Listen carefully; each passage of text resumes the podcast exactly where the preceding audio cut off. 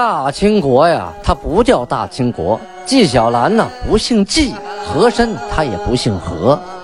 孝庄千万不能说自己是孝庄啊，叫声小主，那是你信口开河。摆手绢的是妓女，肯定不是格格。今天呀，就听俊贝勒讲一段清朝历史正说的《清通鉴》。听众朋友们，大家好，有您的陪伴，童俊不孤单。啊，上次呢讲到清太宗天聪三年农历的己巳年，公元一六二九年，我们讲了皇太极呀，把呃彼得赫西啊，就是有文化的人呢分成两部分，一部分呢去翻译汉文的经典史籍，另一部分呢负责记录啊，记录平常的往来信件和国家的。呃，得失有了这两部分人，我们后人才能通过各种文书、各种档案来了解啊，从前发生过的一点一滴。上文书讲到啊，都粮道参议洪承畴啊，带着官兵和县组织起来的乡勇，里三层外三层啊，死死的围住了云阳。到了傍晚，天降大雨。电闪雷鸣啊！王左挂呀，带着兵勇借机啊突围，先往外边冲。结果呀，冲出来的部队呀，被洪承畴带领的官军和乡勇啊，这顿杀呀！你想啊，排枪都准备好了，火枪、火器都好了啊，那边往外一冲，咣当，这边一放枪一放炮，那还有个好啊！那老百姓拿的都是冷兵器啊，明朝官军呢，有一半都装备了火枪火器了，所以那杀伤力是很大的。而且待在原地等你往前冲，那还不好打吗？呃，这场战斗啊，这个左挂啊，就往左挂呀，还是跑出去了，但是没带了几个人，大部分都被围在里边消灭掉了。后期呢，咱前面提过有王二、王大良啊，那王大良还自称大梁王嘛。他们都相继啊战败，最后都被处死了。呃，但是虽然这几个啊败的败，死的死，亡的亡，可后边相继起义的老百姓是越来越多呀。延安呐、榆林呐，这之间的所有的地方，义军是蜂拥四起呀。等到杨鹤啊带着他的随从到了这地方的时候，坏了。整个这个地区呀，已经你都不知道开始从哪儿开始剿了，就是到处是匪，到处是义军，你从哪儿开始打你都都找不着地儿了。陕西地区啊，义军蜂拥四起，主要的原因是连年的饥荒，这是天灾。当然了，当官的不作为，加上到处征战，这是人祸。天灾人祸那挤到一起，当时啊。有一个明朝的官员，他的名字叫马茂才。这个马大人啊，他本身就是陕西安塞人啊。这个月呢，他向皇帝就上了一篇奏章，把整个这个地区啊饥荒的惨象啊形容了一番。这个奏章啊是这么写的啊：臣乡延安府，自去岁。一年无雨，草木枯焦。是说，我呀，老家延安那个地方，去年啊，一滴雨都没下，草木都枯死了。八九月间，民争采山间蓬草而食，其粒类糠皮，其味苦而涩，食之仅可言以不死。至十月以后，而蓬尽矣，则剥树皮而食。诸树为鱼皮尚可，杂他树皮以为食，亦可稍缓其死。至年中而树皮又尽矣，则又掘其山中石块而食。食性冷而味腥，少食则饱，不数日则。腹胀下坠而死。啊，这是一段啊，我把这一段解释一下。他说呀，到了八九月份的时候啊，老百姓啊争着抢着上山，上山干什么呀？采一种蓬草。这个草啊，它这个粒儿啊，跟那个呃我们吃的大米那个皮子啊，水稻那糠皮差不多啊，干干巴巴的，味儿特别苦，特别涩。但是呢，吃到肚子里呀，不至于饿死啊，能撑一段。等到了十月份的时候，坏了，山上的蓬草啊，都给呃挖没了，一根都不剩了。老百姓开始扒树皮吃，回家拿水煮。这树皮能好吃吗？啊，这个这么多树当中啊，只有榆树的皮呀稍微好吃那么一点点啊。嗯，如果大家谁好气儿，可以弄点榆树皮尝尝啊，没个吃。其他的树的皮呀。哎呀，更难吃了，怎么办呢？榆树皮吃不饱啊，就和其他的树皮掺在一起煮熟了啊，大家一点点的吃，也能啊充个饥，勉强呢多活几天，不至于那么快就饿死。可是到了年底的时候，所有树都光杆了，一块皮都不剩了，你不能让大家去啃树桩子呀。于是啊，老百姓开始到山里呀挖一种石头啊，比较软的石头土。啊，石块碎碎的碾碎了，然后回来以后啊，啊来吃，煮熟来吃。这这个东西，这种石头，有人说它能吃，可是它不消化呀，少吃一点的感觉饱了啊，但是呢，没几天它拉不出来呀，肚子胀啊，就就得啊，就就死掉了呗，在肚子里全是土啊石头，肯定就死掉了啊。好，咱们继续读原文啊，民有不甘于食而死者。使相聚为道，或曰：“死于饥于死于道等耳。与其坐而饥死，何不为道而死？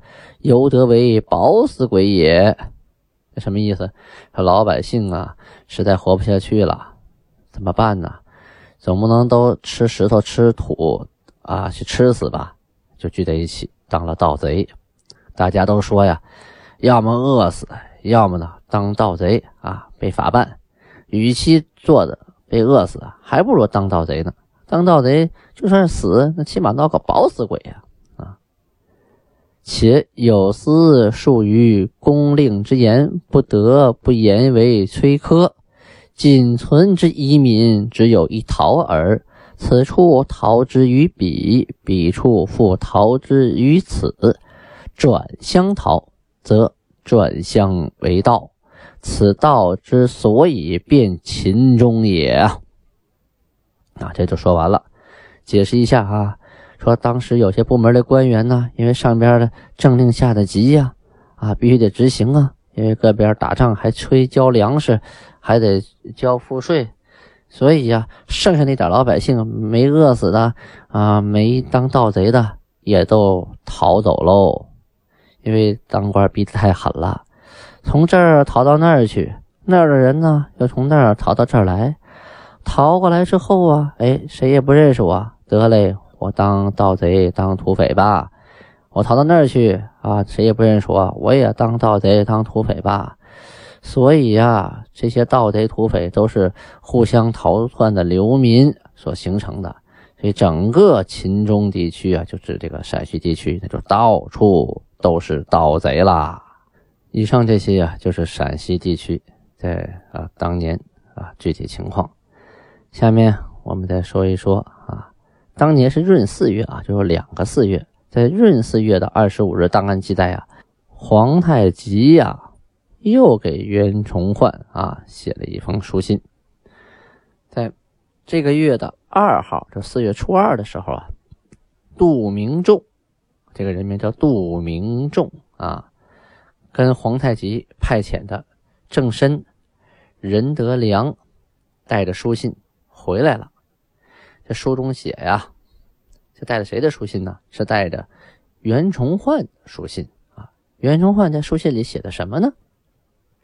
来书所言亦和者，盖不忍两家赤子朝离封敌也。韩之美意，天地共鉴。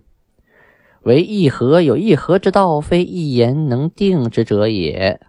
啊，先说这一段，说袁崇焕呐，他说你来的信是说议和这件事儿哈，你是不忍我们两家的老百姓啊遭难，遇到战争啊受伤死亡，你的美意呢，老天爷都看到了，但是呢，呃，议和这件事儿可不是你我一。一句话两句话就能说清楚的哈。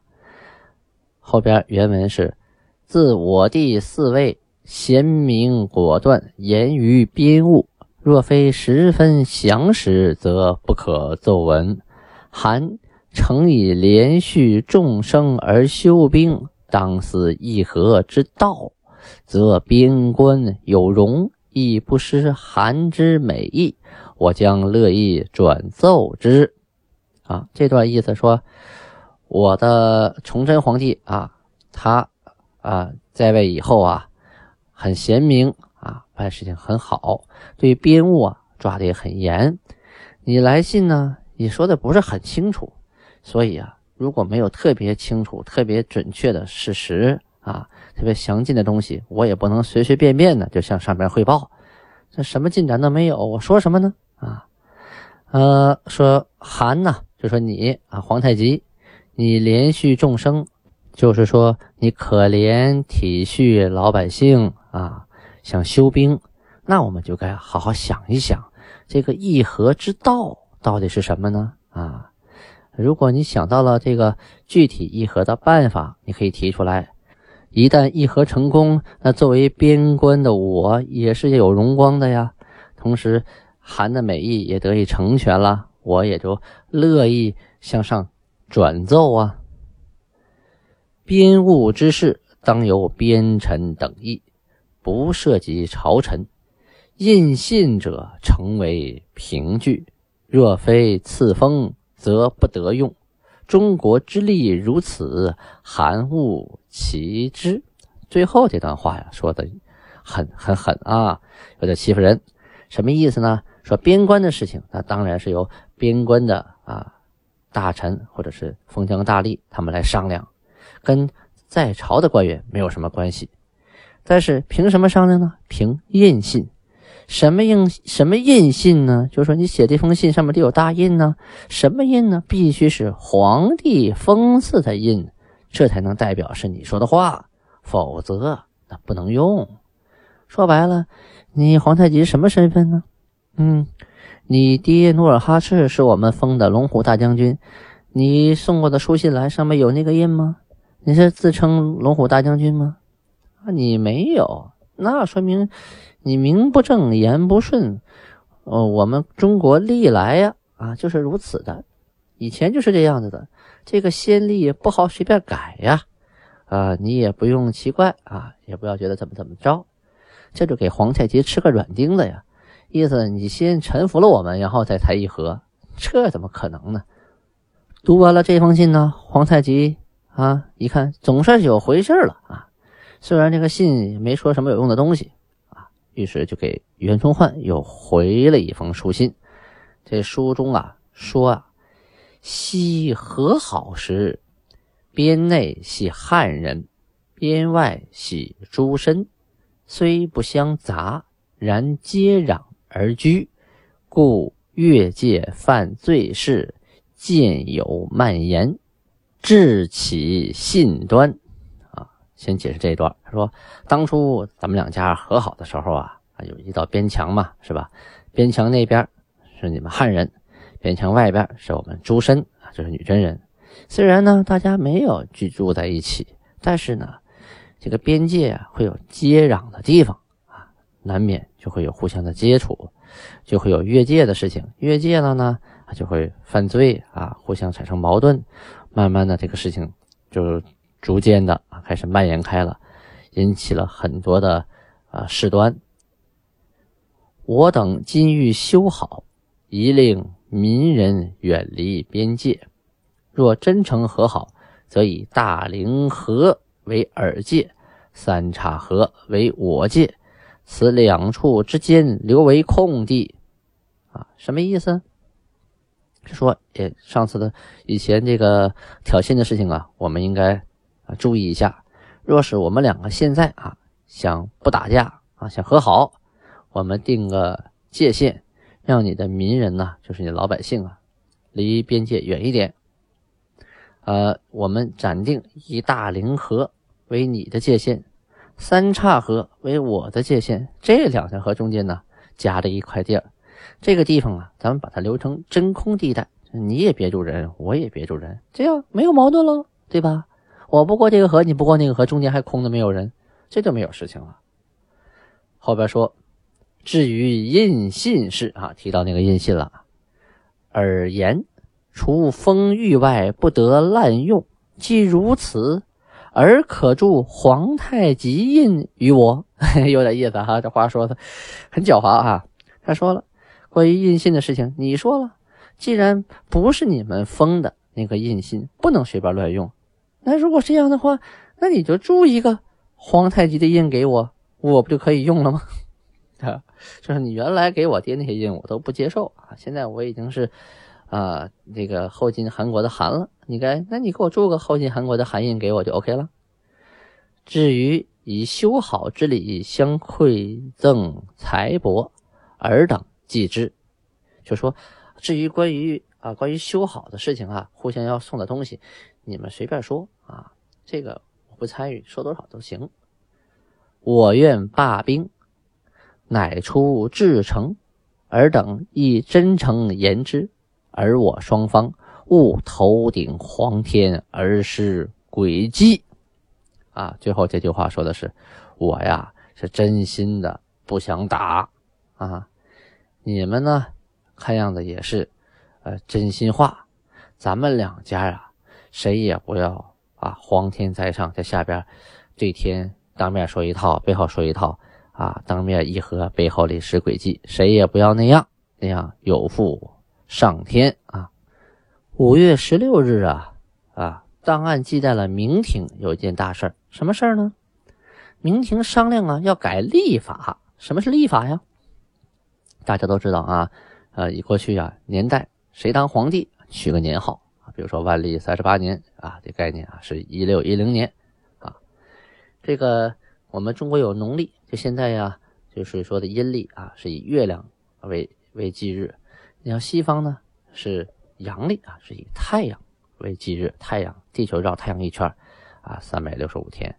啊，中国呢是这个月亮绕地球一圈啊，是一个月啊。有的年十二个月，有的年十三个月，所以历法呢会有一些出入。在万历三十八年（一六一零年）的时候啊，他们就讨论过啊，用西方的历法，因为这个明朝啊，它和那个传教士的接触是很多的啊，所以西方的历法已经传入中国了。当时啊，以检讨，这是个官员名字，叫徐光启啊，南京员外郎李之藻等等参与。这个历史的研究，啊，他们把这个奏章，啊，上奏到皇帝以后啊，就没有没有讨论出结果。后来呀，呃，徐光启升为礼部侍郎，啊，李之藻呢，呃，也从南京召还到北京，改为太仆少卿，就是说两个人都调回京城，都升官了。那个月份呢？有传有一个天文现象叫日食啊，当时呢按照大统历来推断呢，这个日食是三分二十四秒，按回回历来推算呢是五分五十二秒。这个徐光启呢依照着西洋的历法来推算了一下，说顺天府啊，就是今天北京市这地方啊，看日食啊应该是两分钟多一点点啊，应天府呢。就是江苏省的南京市啊，这个日食啊，应该是六分钟多那么一点点。总之呢，后来一验证啊啊，这个徐光启他的方法全对了，按照大统啊，还有回回历呀，都没算对。皇帝呀啊，就把这些没算对的官员，统统的惩罚了一圈啊。于是呢，就设了开历局啊，征西人。龙华民等等，西人就是外国人啊，叫龙华民，取了个中国名字，负责推算历法。后来龙华民就死了，又招汤若望等等进局啊。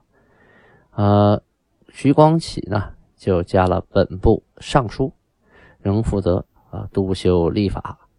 这个西法之行啊，就从这个时候开始了，开始推行西洋历法。好，今天的青铜剑呢就播讲到这儿，啊，咱们下面开始聆听歌曲吧。聆听由满族女歌唱家巴音赫赫给大家带来的满语歌曲。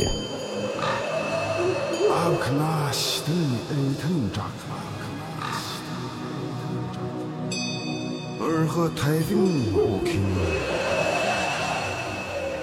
他们二人生是真和平。我是家人的眼睛的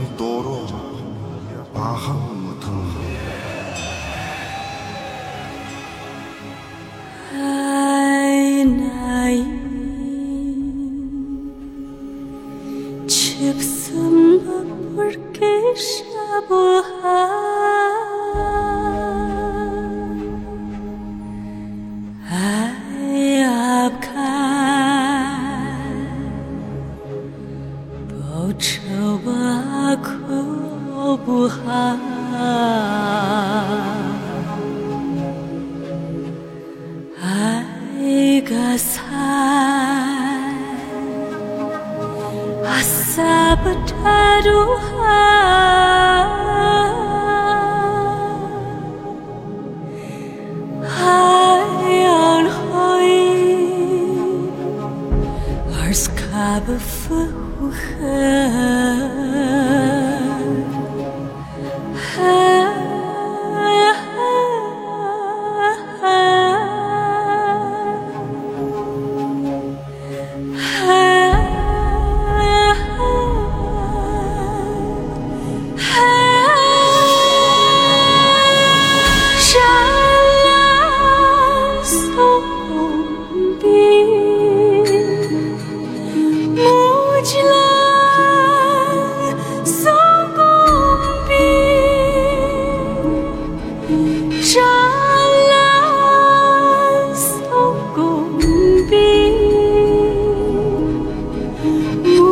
起来。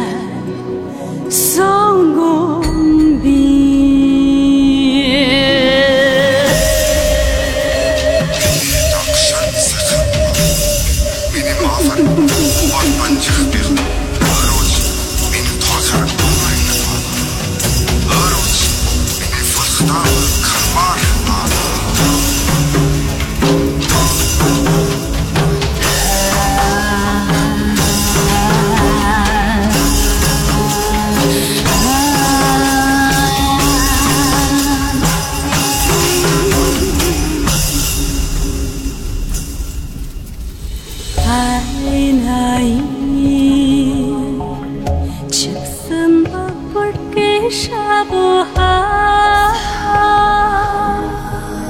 哎呀，看，不 akan bocor, buah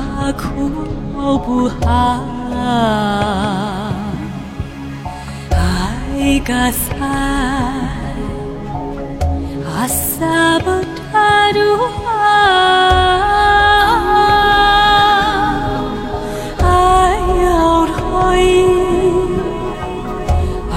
画不风。